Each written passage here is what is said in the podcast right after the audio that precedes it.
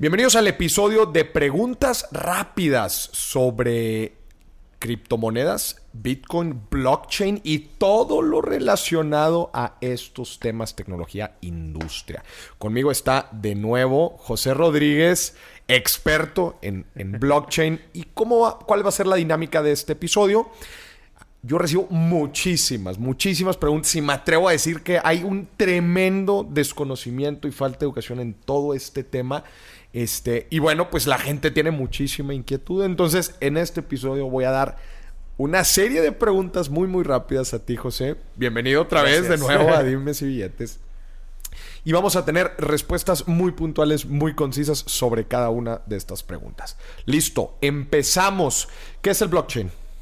Blockchain es una cadena de bloques de información donde se registran todas las transacciones. En este caso, el primero fue Bitcoin y se entrelazan. Entonces es, digamos que la representación de toda la economía y las transacciones guardadas en bloques de información encadenados. Normalmente eh, se, se, guarda en un solo servidor y ahí vas agregando ilimitadamente. Aquí no, aquí está limitado el número de información y transacciones que se puede tener. Se decide cuál, cuáles son las transacciones que se debe confirmar, se confirman y se entrelazan y se vuelve a esperar un nuevo turno para volver a confirmar las transacciones. Buenísimo. ¿Cuál es la relación entre blockchain y criptomonedas?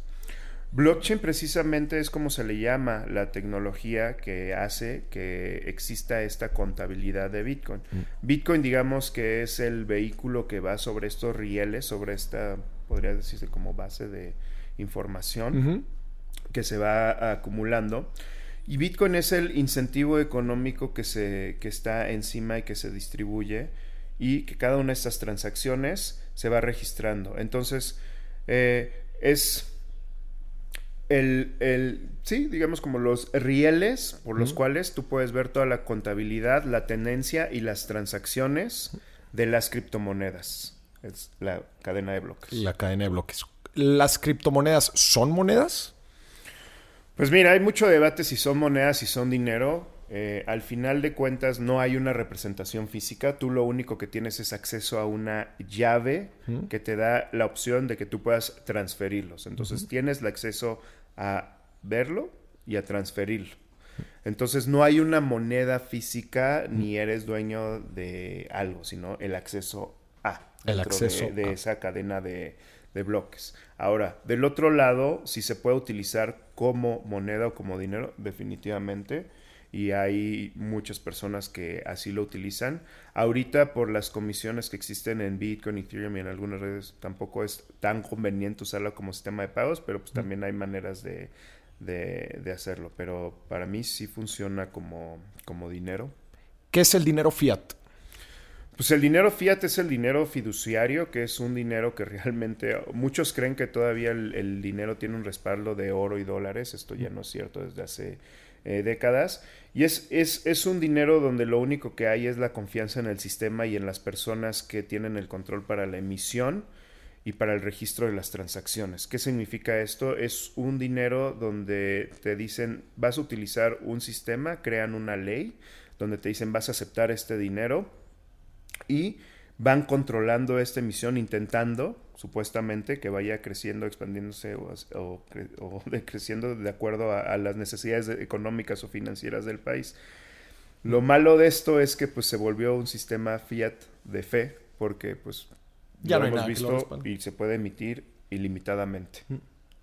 ¿Qué, ¿Por qué criptomonedas y no fiat?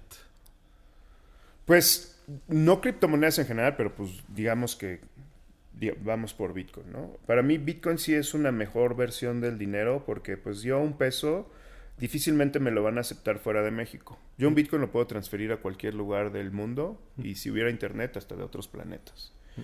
Ya sea que lo uses como dinero o como un vehículo para transferir valor, valor sirve y sirve mejor que la mayoría de las instituciones financieras que hoy conocemos. Eh, otra gran cosa es que, pues sí, o sea, yo, yo desde que invertí en esto, pues vi el, potencial de crecimiento y pues afortunadamente sí, sí ha sido una buena inversión. Y en esta última década, pues también ha sido una de las mejores este, inversiones en la historia de la humanidad. ¿Bitcoin en el 2021 está en una burbuja? Pues es muy probable. Eh, mira, eh, ya tiene muchas semanas este, consecutivas de, ganancias, eh, muchos meses. Hay que, y pues hace menos de un año tuvimos una de las más grandes caídas en la historia de, de todo esto. Entonces, para mí, eh, en algún momento eh, se va a calmar la euforia como se calmó en 2017, como se calmó en 2013. Personas también van a tomar utilidades, otras personas pues van a perder dinero por llegar en un mal momento o llegar, o sea, los casos de estos extremos que luego escuchas, ¿no? Que hasta piden un, préstamo para invertir, o sea, eso ya es algo irresponsable, al menos que sepas los riesgos que, estás eh, corriendo. Pero sí, nada sube indefinidamente y Bitcoin ya lleva muchas este, semanas eh, subiendo y sin duda en algún momento va a haber alguna corrección, pero para mí eh, la tendencia a mediano y a largo plazo sigue siendo la misma de hace muchos años, que es para arriba. Si yo tuviera Bitcoin y quisiera transferirle a un terrorista en Pakistán, ¿podría transferirle Bitcoin y salirme con la mía? Pues podrías hacerlo, realmente tú le puedes transferir eh, Bitcoin a cualquier persona, máquina, computadora, dirección, este, un animal, si llegara a generar una, una cartera, tú le puedes pasar a, quien quieras. Ahora, ojo, lo que sucede con la cadena de bloques y con Bitcoin es que todo ese registro es permanente. Entonces, si en algún momento eh, llegan a ligarte a ti con algún delito, delincuencia organizada, terrorismo, etcétera, pues ahí vas a dejar una, un pedazo de evidencia eh, permanentemente. Eh, tristemente la manera, y aunque le tiren los bancos centrales y los políticos a Bitcoin que se usa para giros negros y lavado dinero, pues tristemente pues no, la mayoría de lo que se usa es el dinero fiduciario porque ahí sí puedes corromper a las personas y a los sistemas para brincarse todo esto y para poder hacer todas este tipo de transacciones. Los gobiernos, bancos centrales del mundo, ¿permitirán a Bitcoin ganar terreno? Pues mira, los bancos centrales que se continúan resistiendo, o sea, desafortunadamente yo creo que es también la, sigue siendo la postura un poco de Banco de México, pues van a ser obsoletos. Yo al contrario, yo no creo que en, las siguientes, en los siguientes años o en las siguientes décadas existan tantas monedas como las que existen en el mundo, sino que pues, se van a empezar ahora sí con, las, con estas aperturas tecnológicas y de tecnologías como Bitcoin y blockchain a consolidar y también vamos a empezar a ver eh, pequeñas regiones, comunidades, incluso estados que van a decir, así como hay países que han adoptado el dólar o el euro, lo mismo va a suceder con las criptomonedas. Ya. Las, las criptomonedas, hablemos de Bitcoin, ¿es una buena inversión? Pues te digo que ha sido una de las mejores inversiones en esta década. Para mí, definitivamente la tendencia a mediano y largo plazo sigue en alza. ¿Por qué? Por todo el crecimiento, no solo de nuevos usuarios y de especuladores, sino por toda la infraestructura de servicios de información y financieros que se está construyendo. O sea, creo que es una tendencia que ahorita no va y no puede parar y que va a continuar los siguientes años y al contrario, ahora sí, así como casi todo el mundo está interconectado gracias a los celulares y el Internet, casi todo el mundo va a poder estar conectado financieramente y en términos de valor, mucho con los rieles de estas tecnologías. ¿Qué fundamenta el precio de Bitcoin? Pues en esencia la oferta y la demanda. Que, más gente tenga interés por comprar Bitcoin de los que venden, ¿no? Pero pues eso en cualquier activo y cualquier inversión. Eh, para mí uno de los primeros termómetros que empecé a ver fue el número de creación de nuevas carteras, que eso pues, es un dato que puedes ver abierto, el número de transacciones, la cantidad de valor que se está transaccionando cada 24 horas y algo muy importante es la cantidad de inversionistas, fondos de inversión, VCs, grandes fondos, hedge funds, bancos, eh, private investment in bankers que cada vez invierten más dentro de este espacio y que pues van a seguir impulsándolo. ¿Se puede hacer dinero tradeando criptos? Se puede hacer dinero tradeando lo que sea y de hecho pues criptos es muy rico porque hay mucha volatilidad, pues nadie va a tradear en uno donde no hay volatilidad, donde no hay oportunidad de que suba, lo único es que también es muy volátil y hay mucho riesgo, ¿no? Y, y mucha gente también se ha arrepentido de tradear Bitcoin porque como mencioné, pues la tendencia ha sido muy clara, ¿no? Ha sido una tendencia alcista con todos sus años de corrección como 2014 y 2018, donde pues sí ha tenido una gran caída. Este, entonces, lo, lo mejor para todo el mundo en estos 10 años simplemente hubiera sido comprar y quedárselos. Que comprar y quedárselos. ¿no? Pero, pues, si quieres hacer trading y destinar una parte del portafolio, te digo que también es muy rico porque pues, hay mucha volatilidad, sobre todo en las otras criptos más pequeñas. ¿Qué, qué otras criptomonedas, además de Bitcoin, te llaman la atención? A mí, después de Bitcoin, Ethereum. Este, y, y para mí Ethereum es muy sorprendente porque pues, sí ha ayudado a impulsar muchos casos de uso que si solo tuviéramos Bitcoin, hoy en día quizá no los estaríamos viendo o los estaríamos viendo más limitados, ¿no? Ca- ca- ca- casos como los, los, los NFTs, Decentralized Finance, los contratos inteligentes, poder tener votaciones, etcétera, que eh, Bitcoin en esencia no fue eh, hecho para eso, pero pues también ha tenido algunas actualizaciones y, y forks para hacer algunos cambios. Pero pues para mí Bitcoin y Ethereum son los, los número uno y, y si alguien me dijera, oye, ¿qué tengo que tener en el portafolio? Uno es Bitcoin, dos serían Bitcoin y Ethereum. Este, y mucha de la infraestructura también está creada sobre Ethereum. Y hay algunas otras que pues sí me, me han gustado y pues que he visto el proyecto desde pues etapas muy tempranas. Por ejemplo, en, en Decentralized Finance pues me gusta mucho Synthetics. Eh, Synthetics te permite hacer eh, activos sintéticos. Incluso hay oro, ha llegado a haber acciones, hay divisas hechos sobre el blockchain de Ethereum. También eh, MakerDAO, que son los que tienen DAI, el dólar. Sobre Ethereum y blockchain. Ese proyecto me gusta mucho. Es un stablecoin, ¿no? Es, eh, mm, mm, DAI es una stablecoin de dólar, sí, pero su cripto es MKR, Maker, que es donde se toman las decisiones y todo. Y pues ahí tienen las bóvedas donde se genera DAI, que es esto. Eso también me parece un sistema sorprendente que lo que se está haciendo con, con DAI y con DeFi para mí podría este, desplazar por completo lo que hace una casa de bolsa y unas bolsas de valores. Buenísimo. ¿Qué, qué, qué cosas del sistema o de la forma en que están las instituciones gubernamentales, etcétera, crees que va a ser lo primero que va a transformar el blockchain y las criptomonedas? Mira, algo que le ha dado interesante Bitcoin a las personas es que digamos que realmente vuelva a tener control de su dinero y que nadie le pueda meter eh, mano para, para devaluarlo. Entonces, eso va a ser algo muy poderoso que hemos visto en países que, afortunadamente, México últimamente no ha tenido una gran crisis como la tenía antes del 94, pero países como Venezuela y Argentina sí, donde ya se dieron cuenta que tener el dinero en, en, en papeles del gobierno ha sido una de las peores inversiones que han tenido y pues es algo que siempre se evalúa. Entonces, ahí sí veo que, que se acelere cada vez más la adopción y los, y los gobiernos van a tener que adaptarse. O sea, no, no puede ser que un grupo de personas siga eh, secuestrando todas las, todas las decisiones de una población y presupuestos y que use dis- discrecionalmente y también que no haya esta transparencia.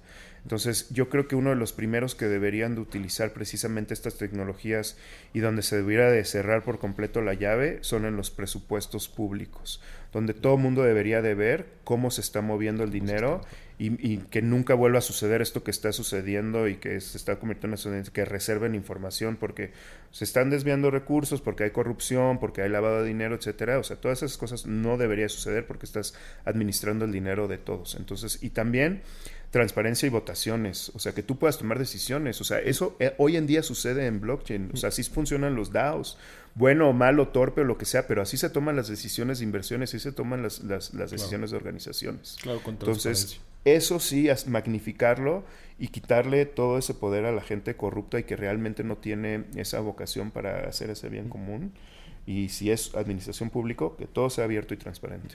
¿Me pueden robar mis bitcoins? Sí, de muchas maneras. Y, y- y- y también eh, este es un error, confiar en un tercero para tus bitcoins. Bitcoins lo que tiene maravilloso es que tú puedes tener la tenencia de tus bitcoins y puedes guardar unas palabras, una llave privada o un archivo y en 10 años restablecerla sin ningún problema, ¿no? Entonces, si lo haces así, pues hay muchas carteras y ahí incluida la de Satoshi, que desde el día uno no se movió esos bitcoins y nadie la ha podido hackear, ¿no? Entonces, eso es una prueba de que realmente no se puede corromper el sistema como es. Pero sí se puede corromper las, las personas y sus dispositivos o también pueden ser descuidados. Claro. Normalmente cuando alguien dice, eh, me hackearon en el exchange o me hackearon en Bits o en Binance, no sé, es alguien que repite sus passwords, alguien que no tiene tu FA, eh, que no tiene bien cuidado su correo, etcétera, y a quien vulneran es a la, a la, persona.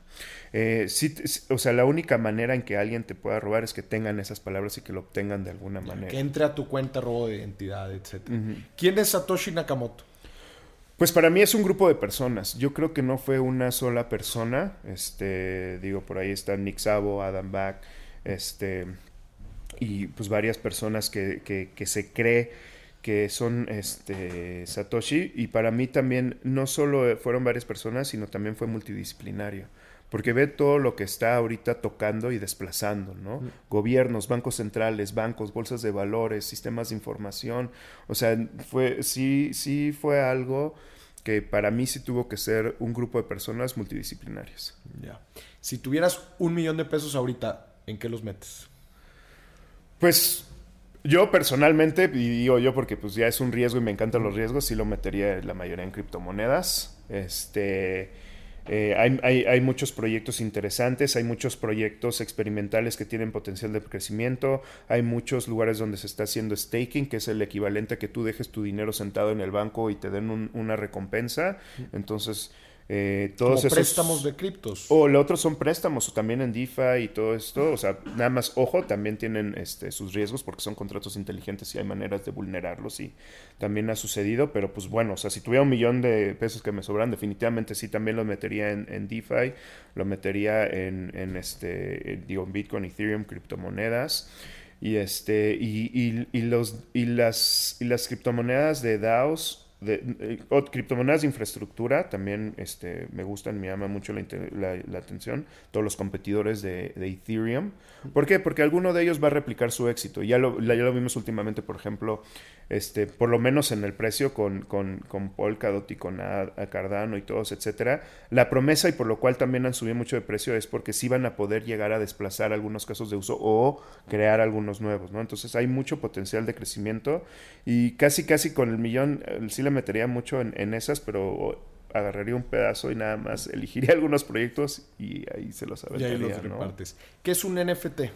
Un NFT es, es, muy curioso, o sea, su nombre es eh, token no fungible y ahorita se ha dado mucho a conocer por el criptoarte y por las subastas que han existido.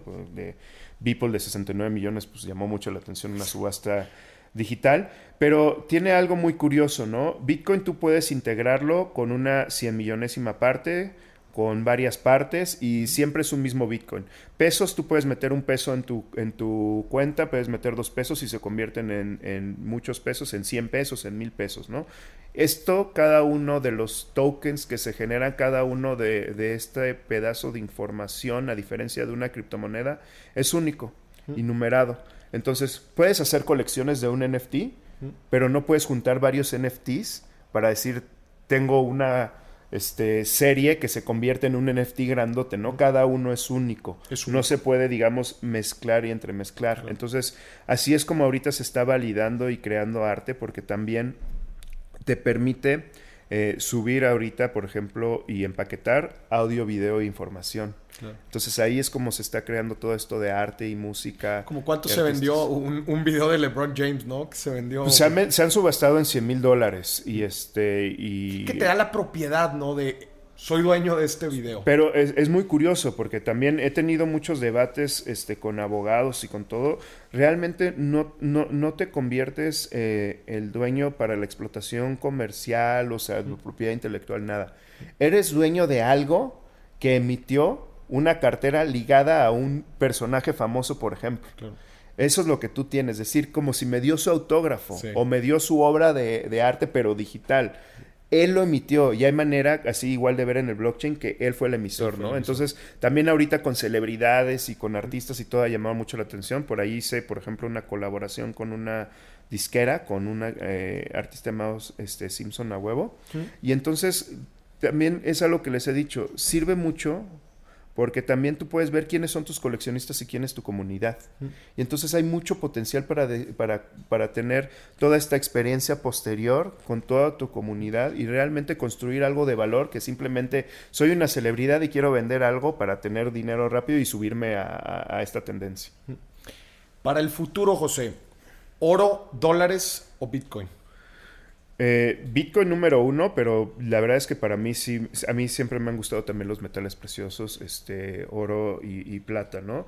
Y también para es muy bueno diversificar este, en tu cartera y pues quién sabe, ¿no? Y que en 10, 20, 30 años igual y no hay internet y mis bitcoins no me van a servir. Oye, y una persona que quiere dar, le encantó este episodio, quiere dar el primer paso a, empezar a a educarse un poco más en el tema de blockchain, criptos, ¿qué le recomendarías? ¿Dónde dar el primer paso? Pues afortunadamente ahorita hay mucha información, tanto de personas que les interesa la educación, como empresas, como eventos, etcétera. Eh, cuando yo empecé no había casi nada, entonces eh, hay mucho, mucho material. Eh, yo, yo, les recomendaría algunos eventos, uno pues por supuesto en el que soy parte en, en Blockchain Land y ahí pueden ver muchas entrevistas de todo, ¿no? De NFTs, de crypto art, de blockchain, si quieren aprender de Cardano, de Porcado, de diferentes Binance, etcétera. Ahí hemos tenido eh, de todo del, del, contenido. Este, otros son algunos otros eventos que a mí me gustan, este, por ejemplo, la conferencia latinoamericana de Bitcoin. Este, tienen muy buen contenido. Eh, también hay otros eventos como Blockchain No Summit Latam que ha juntado buen contenido. Este, me gusta mucho, mucho, mucho eh, Andreas Antonopoulos. Para mí es uno de los mejores educadores que existe. Que, que lo siguieran. Este, tiene libros, tiene muchos, muchos videos. Entonces también tiene versiones en español. Y, este, y que se metan y que vean pues, todo este mundo fascinante y que, como dije, ¿no? toca muchos lugares y tú también tu creatividad igual puede hacer algo junto en este espacio. José, última pregunta. ¿Pagan impuestos mis ganancias en Bitcoin? Mira, en, en teoría absolutamente todo paga impuestos, eh, hasta lo que se paga en especie, o sea, si te paguen con material o lo que sea, se, se, se, debe declarar, así están las leyes. Para mí no deberían de pagar impuestos, debería de ser algo similar a como estaban las acciones hace 20 años en México. Este, hace como 10 años aproximadamente empezaron a meterle impuestos a las acciones y todo. Y a ver, si, si lo más importante es que la gente tenga ahorros e inversión, ¿por qué le creas desincentivos para esos? ¿no? Al contrario, deberías de generar incentivos para que más gente ahorre e invierta y, hasta darles incentivos, ¿no? Este, pero bueno, la ley está así y, y, de que debes de pagar. Lo único que sí está mal es que no haya una ley específica de cómo debes de tratarlo, ¿no? Entonces hay interpretaciones, debes de ver por tu caso, debes de ver con tu contador, incluso este, mándenle preguntas al SAT ahí en su chat, este, inúndenlos de preguntas, porque pues sí deberían de avanzar con eso y por lo menos dar claridad. Buenísimo. José, pues muchísimas gracias. Esto fue el episodio de preguntas rápidas. Y a ti que nos estás escuchando, que no se te olvide también revisar el episodio en donde hablamos pues de las perspectivas, un poco de la trayectoria de José y todo sobre el mundo del emprendimiento en blockchain, cripto y Bitcoin. José, muchísimas gracias por estar aquí en Dimes y Billetes. Hasta la próxima. Hasta luego.